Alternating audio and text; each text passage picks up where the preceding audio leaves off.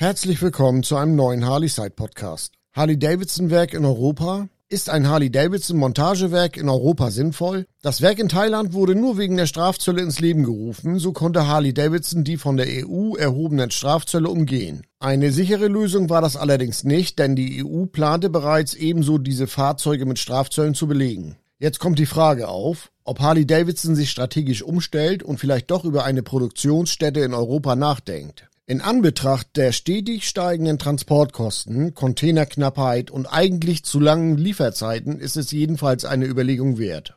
Tesla macht es ihnen vor. In der letzten Woche wurde ihr neues Werk in Brandenburg nach einer rekordverdächtigen Bauzeit von zwei Jahren eröffnet und sie haben sich sicherlich etwas dabei gedacht, diese Investition in Deutschland zu tätigen. Ist ein Harley-Davidson-Werk in Deutschland realistisch? Harley-Davidson Made in Germany, das hört sich doch gut an. Nach Harley-Side-Informationen war Jochen Seitz erst vor kurzem bei Bosch zu Besuch, was jetzt nichts zu bedeuten hat, denn Bosch ist schon lange ein Zulieferer von Harley-Davidson-Teilen. Bosch hat im letzten Jahr in Dresden eine neue Chipfabrik ins Leben gerufen. An dem Fertigungsstandort werden heute Halbleiter für die Mikroelektronik produziert. Möglicherweise entwickelt sich hier ein neuer Trend, der zusätzlich zu den ökologischen Gesichtspunkten immer stärkere Argumente bekommt. Die Modulbauweise der neuen Motorräder macht es möglich. Viele Teile können an den unterschiedlichsten Modellen verbaut werden, besonders äh, wenn man in die Zukunft blickt. Dass diese Entwicklung zutrifft, wurde ja bereits bei der Vorstellung vom Revolution Max gesagt und wir sehen es ja jetzt schon bei den Revolution Max Motorversionen. Der 1250T Motor von der Sportster S hat einen ganz anderen Charakter als der in der Panamerika. Hier ist vieles in der Zukunft möglich. Eine Motorkonstruktion für viele unterschiedliche Modelle ist somit denkbar.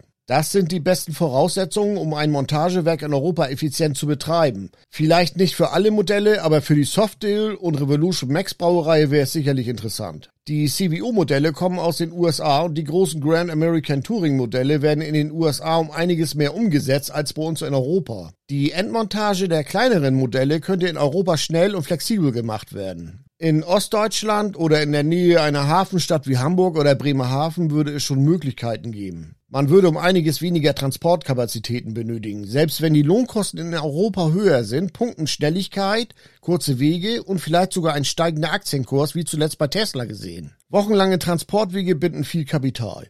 Aber ob man solche Gedanken in den USA hat, ist schwer zu sagen. Allerdings sind die Kosten für Seefracht und die langen Transportzeiten derzeit wirklich ein großes Problem für die Harley-Davidson Company, das sich langfristig gesehen kaum anders lösen lassen wird. Die Produktionszyklen sind vorgegeben. Es werden keine Massen produziert und wenn die neuen Modelle erst im Frühjahr ausgeliefert werden sollen, wird das Zeitfenster immer kleiner, in dem das alles stattfinden muss. Entsprechende Planungssicherheit, Einhaltung von Lieferterminen, das sind heutzutage wichtige Punkte. Dazu der immer stärker werdende Eindruck von Planwirtschaft. Wenn Fahrzeuge eher zugeteilt werden als vom Kunden konfiguriert, ist das nicht besonders attraktiv und hilft am Ende keinem. Es gab diese Gerüchte bereits vor Jahren, als sich Kärnten in Österreich für diese Idee stark machte und Stadt Berlin ist direkt auf den Zug mit aufgesprungen und hatte sich ebenfalls angeboten, das war aber eher eine Luftnummer. So schlecht ist die Idee von einem Harley-Davidson Montagewerk in Europa nicht. Heute jedoch ist das alles eher als ein Aprilscherz zu sehen.